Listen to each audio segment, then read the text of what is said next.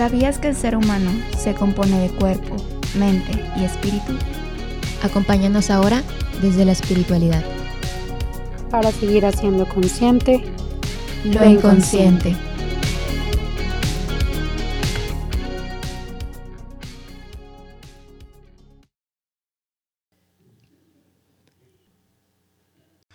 Entonces, Erandi, si quieres para seguir en la siguiente parte, dinos cómo, o sea, me encanta cómo concluye cada capítulo. Erandi ahorita nos va a compartir cómo concluye el, el, primer capítulo. Está, está muy interesante porque, como les decía, no solo es la teoría, no solo es la práctica, también es la espiritualidad. Totalmente.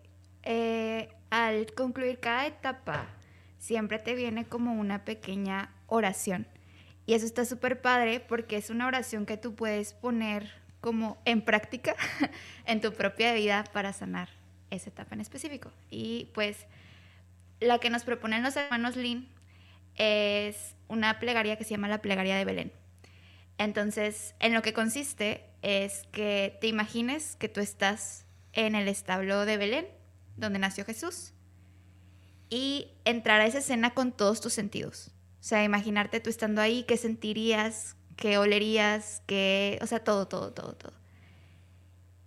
Y ves a María y a José turnándose para cargar a Jesús y amarlo tiernamente. Y a partir de ahí dejar que el Espíritu Santo te ilumine a dónde te quieres poner tú dentro de esa escena. O sea, si tú quieres ser ese Jesús que necesita ser cargado amorosamente por María, por José o por ambos. O incluso te sugiere si quieres ver a tus papás junto a María y junto a José, también presentes en esa escena, también presentes dándote ese amor, esa confianza que tú necesitas en este momento. O si quieres dejar que María te abrace, donde tú te quieras posicionar, en las manos fuertes de José, en, o tú siendo a lo mejor esa María, tú siendo ese José, dando cariño, dando esa confianza a los demás. De nuevo, lo que me encanta de estas oraciones es que no te dice como, ah, sí, paso uno, paso dos, paso tres, sino que te da una guía general de, te invitamos a hacer esto, pero deja que el Espíritu Santo fluya. Porque a cada uno de nosotros el Señor nos quiere decir algo distinto, porque cada uno de nosotros tiene una herida o una necesidad diferente. Entonces se me hace algo bien padre, este, y se me hace como una joyita de qué padre que lo podamos practicar, ¿no? Y, a quienes nos escuchan también, poder invitarlos a poder hacer esta oración. Sobre todo, yo lo pensaba cuando leí el libro, eh, esas veces donde sentimos que, que no somos suficientes o que no somos capaces de hacer las cosas o que no tenemos esa confianza en las promesas del Señor. A veces confiamos en Dios, pero no en las promesas para nuestra vida. Entonces, poder situarnos en ese, en ese establo de Belén nos puede dar esa, esa fuerza que necesitamos, esa confianza para abandonarnos una vez más en el Señor. Amén. Yo, a mí esta, esta oración de Belén me traspasa mucho porque justo ahorita, antes de que empezáramos a grabar, eh, puse una canción y Carlos me dice, siempre pones esa canción. Llevo, poniendo, llevo como dos semanas poniéndola siempre. Se las voy a recomendar. Les va a gustar un chorro. el grupo se llama Hakuna, así como Hakuna Matata, sí, Hakuna. Uf, buenísimo. Es, un grupo español. Me lo recomendaron unos amigos que se fueron de intercambio de España a Madrid y iban a las horas antes de Hakuna. Y está buenísimo todo. Su, música es, está increíble. Tiene una canción que se llama Sencillamente, que es literal mi fe ahorita, sí. Eh, pero esa no es. Eh, la canción de la que hablo se llama Arde. Es de San José. Y literal, si le pones atención a la letra, es poesía pura, porque es casi toda la vida de San José. Casi toda, literal, descrita parte por parte. Y me encanta cuando llega al establo y dice, describe cómo José llora por no poder darles algo mejor, porque José es el padre de familia, es el cabeza de familia. Normalmente creo que, que nos pasa con San José, que, que, lo idealizamos mucho, como nos pasa con la Virgen, ¿no? Los vemos así súper altos, los vemos, los vemos inquebrantables, lo vemos eh, totalmente eh, ya deshumanizado. A la Virgen entiendo que pasa eso por, por, su, por, su don específico, ¿no? Su Inmaculada Concepción, pues, pues es algo único en el mundo, único en la existencia. Pero San José no. Entonces, ¿por qué lo idealizamos tanto? Por ser esposo de la Virgen. Pensamos, si el esposo de Santa María Madre de Dios tiene que ser igual de virtuoso, y lo fue, no quiere decir que no lo deshumanicemos, no quiere decir que José no lloró. Imagínate, o sea, haciendo el ejercicio de este, me, me ayuda mucho hacerlo con la canción, eh, este ejercicio de, de, estar en el portal de Belén. Yo me imagino a San José y me imagino ya, ya pasó todo, ya pasó todo, ya está el bebé dormido en el pesebre, ya está eh, la Virgen también dormida en la camita de paja que se han de haber hecho. San José se sienta tantito a descansar y empieza a ver y se da cuenta que está en una cueva. Se da cuenta que está todo sucio por todos lados y están animales. Y los animales los tienen que tener ahí porque son los que los ayudan a mantener el calor.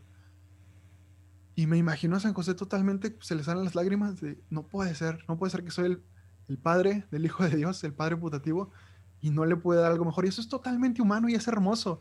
Y, es, y, y, y le hacía totalmente match con esto, porque ahí es donde nos ponemos. ¿Por qué llegué a una intimidad tan profunda con San José? Porque me puse en sus zapatos y porque dije, chinelas, o sea, nos pega, nos pega el, decir, no di lo mejor del Señor. Y entiendo también que a lo mejor San José en ese punto no entendía el plan completo del Señor, no entendía que la voluntad de Dios sí era nacer en ese pesebre. No lo entendía porque en ese momento, mientras tú estás viviendo las cosas, no las entiendes. Normalmente entiendes la lección después. Pero el no deshumanizar al santo y el ponerte en sus zapatos, no solo te ayuda a sanar mucho el corazón, no solo te ayuda mucho a, estar en, sintonía con el santo y a, crear una devoción más fuerte, sino abre tu corazón a la intimidad con Dios. Y esta, y esta la, segunda cosa con la que me quedo de esto es, qué hermoso es orar con la imaginación. He, tenido amigos, personas que me dicen, oye, es que yo no puedo orar con los ojos cerrados, porque pues no, o sea, no. Yo no entiendo eso porque yo casi siempre oro con los ojos cerrados, pero siempre que cierro mis ojos me meto a mi mundo y siempre me pongo a imaginar. Y Dios me habla mucho a través de imágenes mentales. Ni siquiera es carisma de visión. No estoy hablando del carisma de visión, que sería otro tema aparte. Dios me habla a través de mi imaginación y me muestra cosas en mi imaginación como esta. O sea, tú ponerte en el pesebre, imaginarte que tú eres el bebé que está siendo mimado y, recibiendo todo el amor de nuestra Madre Santísima. Tú eres ese bebé que está siendo cuidado y protegido por los brazos fuertes de San José porque te, a lo mejor te hizo falta un padre o necesitabas ese cariño de parte de Dios Padre. El usar la imaginación es un regalo de Dios y el usarla para orar de verdad es súper, súper, súper efectivo. Entonces, eh, les recomiendo lo hagan mucho. Y este, el, ejemplo de que los hermanos Lin la pongan para el final, para el ejercicio del final del primer eh, capítulo es, es, algo que lo confirma, ¿no? Amén. Aquí voy a poner una pausa. Oigan, eh, ¿cuánto tiempo llevaremos? ¿Es la una y media? 51. 51. Ah, pues vamos a darle otros ¿Qué es lo que trae Andy? Lo de los apéndices me decías, ¿verdad? Lo siguiente. Sí, o lo de feminidad y masculinidad, no sé qué prefiero. Ah, extra. No, yo creo que lo de feminidad y masculinidad me gustó mucho. Yo creo que vamos por ahí y ya, eh, acaban de hablar de eso, cerramos. Y han de ser unos 20 minutos más, a lo mejor y más, a lo mejor y otra media hora y ya se hace la hora 10, la hora 20. ¿Va? Ok, va. Muy bien.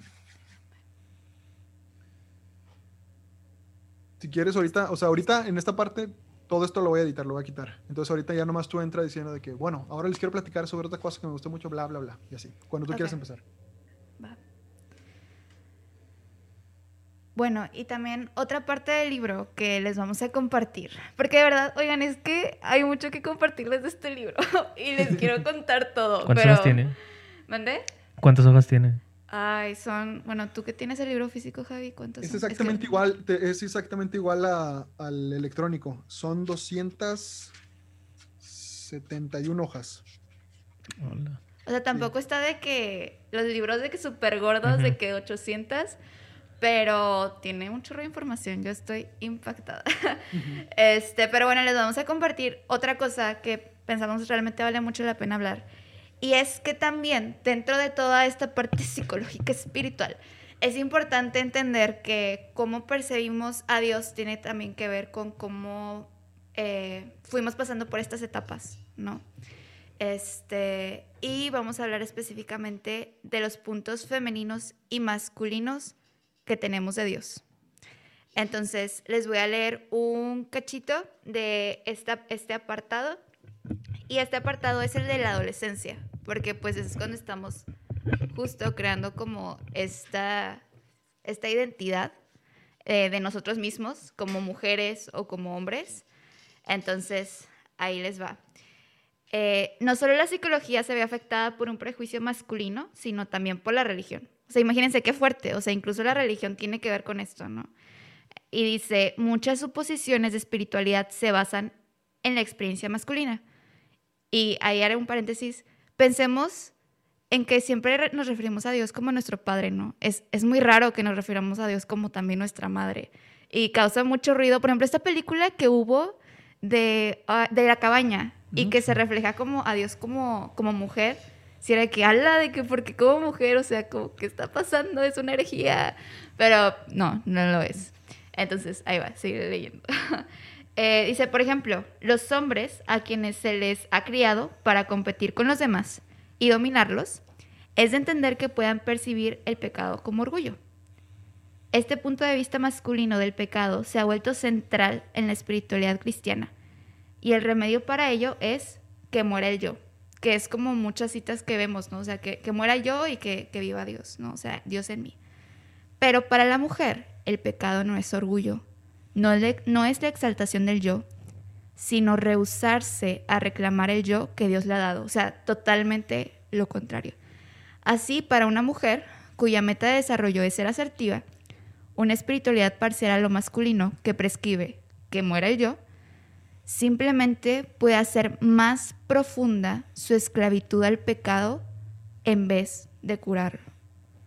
Tanto para hombres como para mujeres, el que muere el yo, lo que realmente significa o tendría que significar para nosotros es encontrar nuestro verdadero yo. O sea, realmente encontrar como esa dignidad que Dios tiene para nosotros y habla más adelante sobre cómo, ahorita me hacía mucho ruido también lo que decía Chuy, porque es justo lo que dice el libro, que nos decía que él ve a Dios como hacia arriba, ¿no? O sea, lo ve hacia afuera. Y eso es como común en la masculinidad. Y, y muchas veces la iglesia pues refuerza esta idea, ¿no? Pero no volteamos a ver esas otras partes que nos dice la iglesia. Las mujeres tendemos a ver a Dios dentro de nosotras. Y yo me identifico mucho con eso. O sea, siempre para mí es como, después de Jesús Eucaristía, veo a Jesús dentro de mí, o sea, me siento como templo y, veo a Dios dentro. A mí es como me funciona o como lo identifico. Entonces, lo que el propósito de este capítulo en, el libro dentro de la adolescencia es poder también reconocer a, a Dios como nuestra madre, el poder abrazar nuestras partes masculinas y femeninas, porque ambas son necesarias, y sanarlas también, porque a veces también puede estar esta herida de de, de, nos, de como mujer, a lo mejor yo sentirme...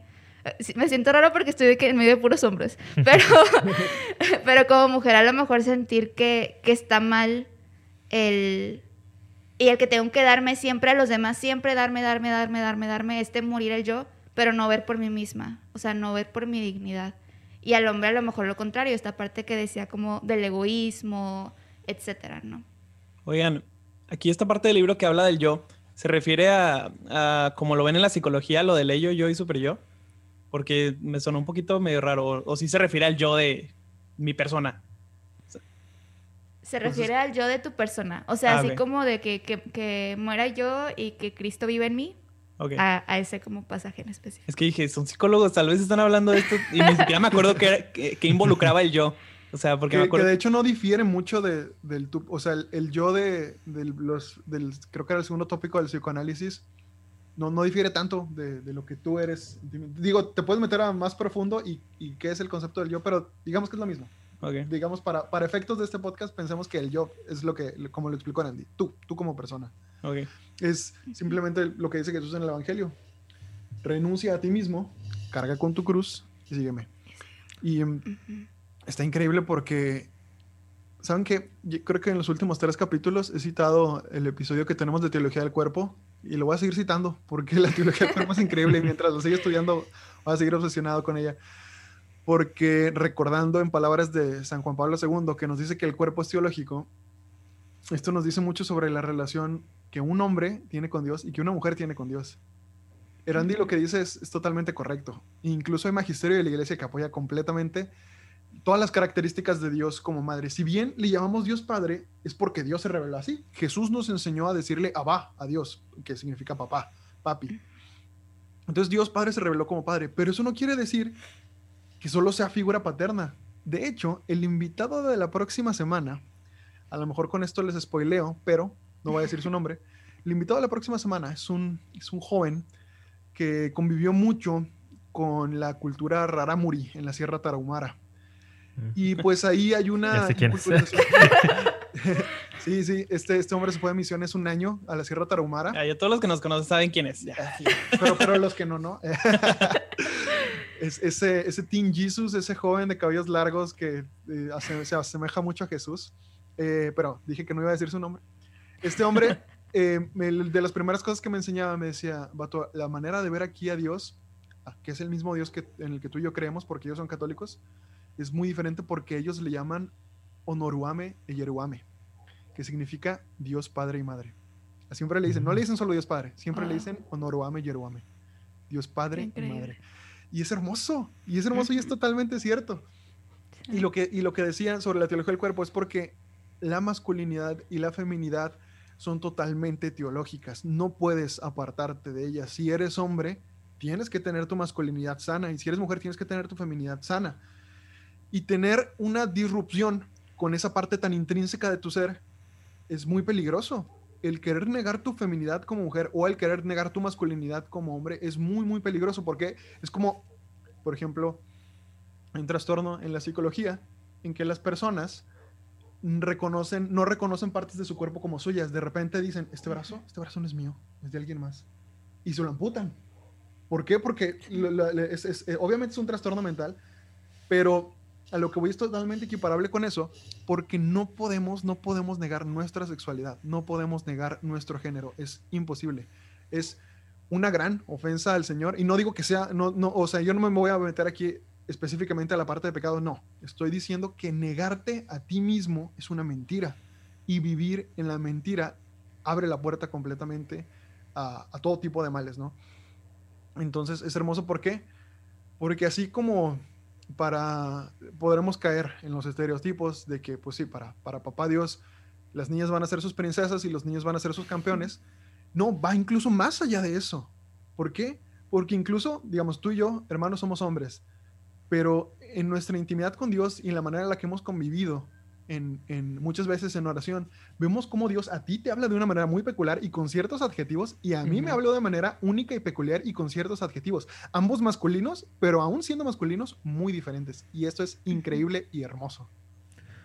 Sí, Sí, digo hemos también. visto- ah, ah, dale. Sí, Dale, sí, dale. dale tú. No, dale, dale. No, dale. No, que gracias a, a todo este a todo este ámbito de ser carismáticos hemos visto eh, gracias a estos carismas cómo habla Dios a las personas, ¿no? Y siempre decimos, es que wow, o sea, cada mensaje es específico, es especial y cada, cada mensaje tú dices, el mío fue el mejor. O sea, Ujú. siempre, siempre te hace sentir, cada que hay un, eh, un mensaje de ese tipo, siempre el Señor te hace sentir como que el tuyo fue el más chido porque a ti te habló con, con tu lenguaje, porque Él te conoce perfectamente, porque sabe lo que te gusta, sabe lo que...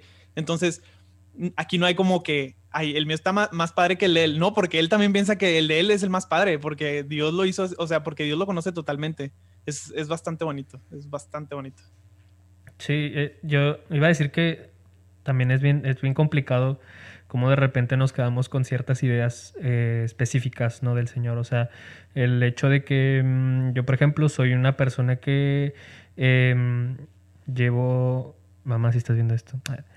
O sea, yo, yo, o sea, yo sí siento- me siento más cercano eh, que con mi mamá que con mi papá. Digo, pues no, no es como que con mi papá no me lleve ni nada, sino que tengo una, este, forma, incluso en, en mi, en mi personalidad, o sea, realmente tengo más amigas que amigos, eh, o me he llevado más con mujeres que con hombres porque, digo, vivo con mujeres. Están aquí al lado. No, no están. Pero sí, o sea, sí, tengo esa relación como que más fácil, se me da más fácil llevar una relación con una mujer eh, de amistad, me refiero. Entonces, para mí a veces ver al Señor como un, este, eh, como Dios hombre, pues sí me hace que recordar con mi papá y es, es digo, otra vez, tengo una buena relación con mi papá, nada más que no es más, no es, es más cercana con mi mamá, entonces si yo pudiera ver al Señor a lo mejor de una manera más maternal, mi relación yo creo igual podría ser mejor con, con, con el Señor, o sea, no, no que sea malo, no que esté bien, bien o mal, sino que pues realmente sí cada quien necesita cierto cariño, o sea, como lo decía Javi, o sea, hay, hay, hay, o sea, sí, hay, hay veces que uno se siente como que más soft, ¿sabes? Y, y pues, pues está bien, o sea, es parte de tu personalidad, nada más que nos quedamos con ciertas ideas que luego son como, este, no sé si malas o buenas, pero pues simplemente no te ayudan a ese crecimiento. O, por ejemplo, en México, que vemos de que he visto a mucha gente que, que dice que pues es que aquí en México Dios es María, pero, o sea, o sea, sí, o sea, en Dios Ana María, porque a, a la Virgen de Guadalupe específicamente, pues porque es, es, es madre, o sea, es, así vino, nos, así vino a, este, se le apareció Juan Diego y, y- y se, ha se, ha, metido mucho en la, en la población, en la sociedad, que ya es, incluso muchos ya la ven como, como Dios, o sea, Dios es aparte, Dios, Dios es Diosito incluso, y María es María, o sea, es, es la madre de Dios, o sea, es, ya ni siquiera es madre de Dios, les digo, ya es Dios, ¿saben? Mismo. Y digo, eh, ahí cada quien practica de forma distinta. Ya urge, eh, urge con eso el, el capítulo del Tratado de la Verdadera Devoción que creo, no sé, se acerca, ¿no? Porque por el, por el ¿Spoiler, invitado creo que acaso? se acerca. ¿No? ¿Spoiler? Oye, yo no sé. Podría ser el siguiente capítulo o podría ser dentro de 10. No Sigan sé. sintonizando para Según saberlo. recuerdo, hace muchísimo me dijiste que ese invitado que estabas mencionando, ese Teen Jesus, nos iba a hablar del Tratado de la Verdadera, Puede de la ser, verdadera oye, quién Devoción. sabe, la verdad. oye, de hecho, de hecho, ese libro, El Tratado de la Verdadera Devoción de la Virgen, iba a ser el episodio 1. Pero como se lo había prometido a este hombre, eh, me- Sí va a eh, eh, me- no se pudo hacer. ¿Por qué? Porque pues, la pandemia estaba muy fuerte y este muchacho no, no podía grabar porque estaba cuidando a su familia. Entonces dijimos, bueno, vamos a dejar que pase tiempo. Entonces, pues ya llevamos veintitantos episodios, ya, ya viene. Ya se Sí, la verdad no, no es como que un gran spoiler. La próxima semana viene Edu Peña y vamos a hablar del Tratado de la Verdadera Devoción de la o sea, lo- bueno, ya, lo- digámoslo. Ya, ya, Lo, o sea, lo detuvo hasta el final. el mejor libro católico que hay, mi libro favorito por siempre de espiritualidad. Eh, Chuito, ¿le diste al clavo, vato? Porque literalmente tus palabras es lo que dicen los hermanos Lin. ¿Te acuerdas, Arani? Hay una parte, ni siquiera me acuerdo en qué capítulo, pero hay una parte en la que Al dicen... principio. Sí, sí, creo, creo que es... En la eh, intro. en la- en- no me acuerdo si era en la intro o en el pri- Sí, pero, pero Sí. es- va totalmente ad hoc con lo que estás hablando de masculinidad y feminidad.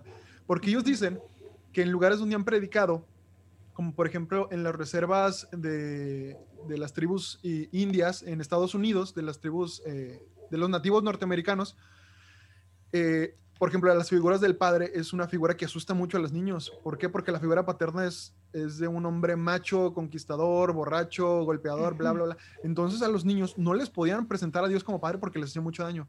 E incluso después de eso dicen, pasa lo mismo en México, donde la figura maternal de la Virgen de Guadalupe es mucho, mucho más fuerte que la figura de Dios Padre. Y tienes razón, podemos caer en el error, en incluso en la herejía de endiosar a la Virgen.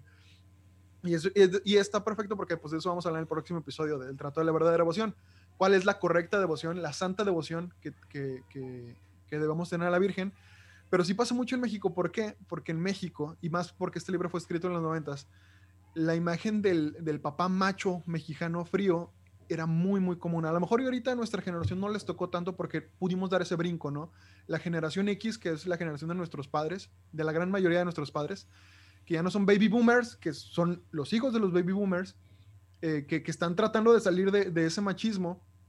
So, yo creo que lo he visto en la gran mayoría de los papás de mis amigos, aunque sí son machos, aunque sí pueden tener actitudes muy machistas. Pato, nos pusieron el nombre de la generación de cristal, esas Sí. personas.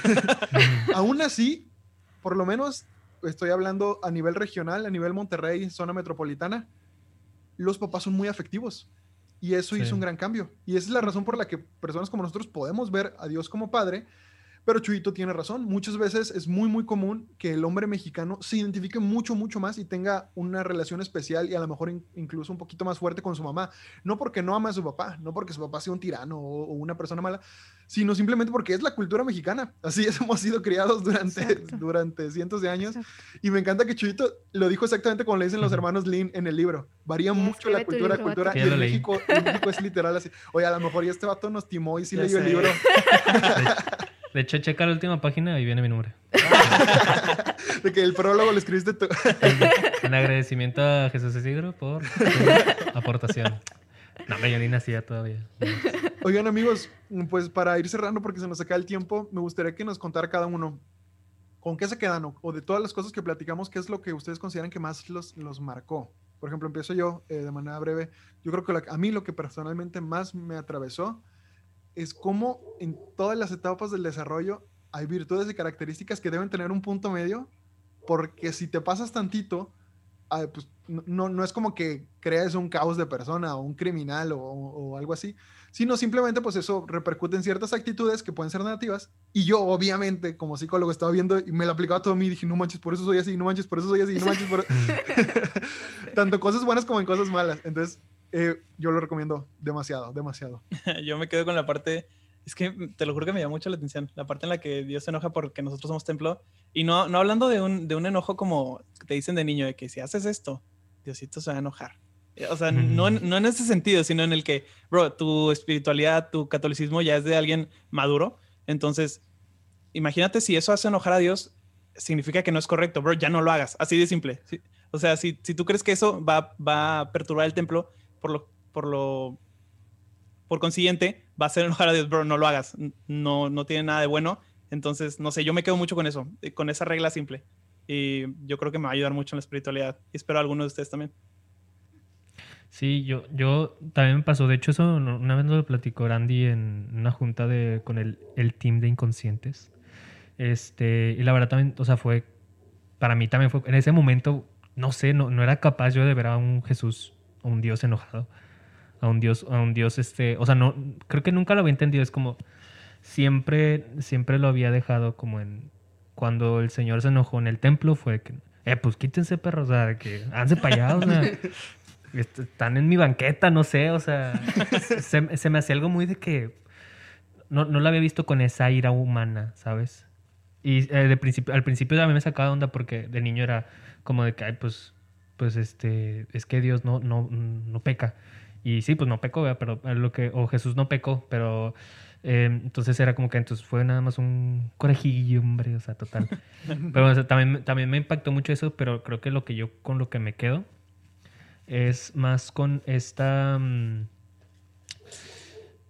cómo se empiezan, cómo, cómo de verdad, o sea, a mí me sorprende mucho cómo ahora ya, mm, conforme va creciendo la humanidad, también va creciendo eh, nuestra espiritualidad, o sea, de profesar una fe muy estricta, de profesar una fe muy eh, este, anti-Darwin, ¿sabes? O sea, una fe que iba separada de la ciencia, una fe que iba separada de, de, de todas las demás cosas.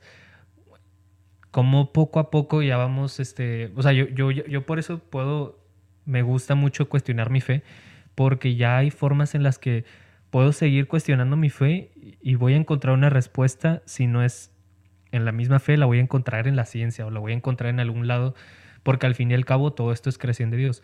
Y, y, y, por ejemplo, en la psicología, pues también mucho la psicología porque es, es que no se está separando una ni otra, o sea, no, no, no hay, no sé, no, no, no sé, o sea, no que no se pueda, hay gente que pues lo puede separar y como, como bien dice Javi, de que pues cuando estás siendo psicólogo pues eres laico, o sea, tienes que ser, respetar a los demás y las demás ideas, pero sí te ayuda, o sea, sí, no, no vas tan peleadas, no están peleadas una con otra. Y eso a mí me da mucho gusto encontrar eh, gente como ustedes que, que saben unirlas y saben este, dar o sacar de, lo, de, de todos lados, o sea, de los dos sacar lo mejor para poder crecer como personas y no sé, eso me hace muy chido. Y, y ya, gracias por invitarme. Yo con lo que me quedo es que Jesús nos quiere sanar. Eh, como que a veces pensamos que, que el Jesús que hacía milagros era ese Jesús del Evangelio y ya después dejó de hacerlos. Pero quiere seguirlo haciendo con nosotros porque tenemos esa misma dignidad de las personas en ese tiempo. Nos ama igual que las personas en es- en ese tiempo. Y si ahorita tenemos esa capacidad de amar y de empatizar, nosotros como humanos imperfectos, Dios arrebasa eso. O sea, Dios es de quítense que ahí les voy. Y entonces realmente tener fe en eso y dejar sobre todo que Jesús, ver a Jesús en cada etapa de nuestra vida, reconocer que Él estuvo, está y seguirá estando ahí con nosotros, cambia completamente nuestra forma de ver las cosas. Entonces, me quedo con eso, el, poder ver mi vida junto a Jesús, acompañada y siendo completamente amada. No no hay mejor forma de terminar el podcast. No añado nada más. Amigos, muchas gracias. Muchas gracias por aceptar la invitación. Muchas gracias por estar con nosotros.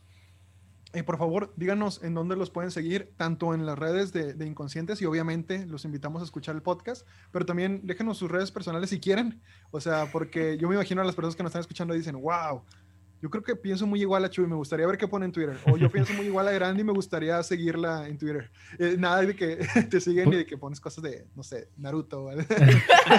te pongo puro pleito de rayados y tigres, soy bien, soy bien regio. O sea, bueno, últimamente nada más porque me da risa y me gusta mucho molestar a la gente. Pero bueno, este, no, de repente ahí me aviento, ya no, ya no me peleo, ya no me peleo en Twitter, este ya no defiendo mi fe. No, no. Hay que encontrar la paz, ¿sabes? Entonces ya no me da paz, pero de repente sí me gusta hacer uno que otro análisis este, deportivo sobre. Ah, no, sí, sí, sí de la fe. Entonces, si, si me quieren buscar, es Chuy Exe. Chuy EXE. Exe es una extensión de las aplicaciones. Bueno, ya Y en eh, Instagram igual, creo que chuy.exe. O sea, es lo mismo, nada más que pan punto. En Twitter no te deja poner puntos. Entonces puse no quité, no quité el punto. Y ahí está, ahí estamos a la orden. Este, gracias por la invitación, se aprecia. No, hombre, gracias a ti, hermano, por aceptar. ¿Erandi? Oigan, yo no me sé mis redes. Según yo es de que erandi.medina o erandi-medina. No hay muchos erandis, entonces yo creo que sí lo encuentran. Y de inconscientes, en Instagram es inconscientes con sc punto podcast. Erandi-medina. Ah, gracias, bro. bueno, era niño bajo Medina. Este, y de nuevo, ahí estamos para servirles en lo que, en lo que podamos y lo que no sepamos, pues acompañarlos a poder encontrar esas respuestas en la verdad del Señor. Y Arandi.medina en Instagram, por cierto. Ah, gracias. gracias, Teco. Amigos, eh, recuerden seguirnos en arroba espadas de papel en Instagram y en Twitter. Eh, a mí me encuentran como Javier Cruz-7. Eh, ahorita no estoy activo, pero pues si me quieren seguir, después volveré. Y hermano. Siempre decimos nuestras redes, ya. Sigan espadas de papel, ahí nos encuentran. Ustedes escríbanle ahí, ahí, sí, ahí. Mira, pícale mi nombre y luego de mi nombre ya se van a todo lo demás ahí. eh, ¿Cómo es? Carlos Cruz, no, Carlos RZL y arroba y la cadenita se va haciendo como quiera. Oigan, eh, sí, por favor, nos ayudan mucho y, y esto siempre lo digo porque cada vez que lo digo, siempre de repente llegan un chorro de, de faps eh, de las personas que son muy amorosas y nos siguen. Eh, eh, porfa, siempre ayúdenos compartiendo el episodio, dándole fab a las publicaciones. Un fab no te cuesta nada, es gratis. Y, em, y pues sobre todo compártanlos con sus amigos. Me da mucho gusto y le mando un saludo ya en esta última despedida a todas las mamás de mis amigos que nos escuchan, porque yo al principio decía, ah, pues nomás escucha mi mamá y mi suegra, y, ya, no, hombre, es, increíble. Son un es, es, increíble. Yo creo que fácil son la mitad de la audiencia. Son, nuestra audiencia, o sea, son nuestra sí. target, te lo juro.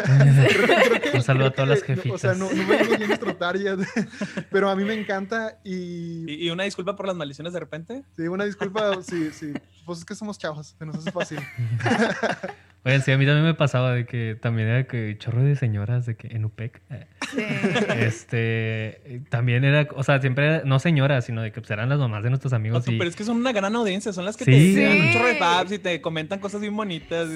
ni, ni, tus, ni tus compas, de que, o sea, ni tus compas te comparten, pero eso sí, las, las mamás de tus compas, un saludo. Sí, sí, claro. Fieles les mandamos un abrazote, les pedimos santas mujeres de Dios que nos tengan en su oración para poder seguir compartiendo pues estas verdades que nos encontramos en estos libros. Les mandamos un abrazo a todos los, los que escuchas. Dios los bendiga.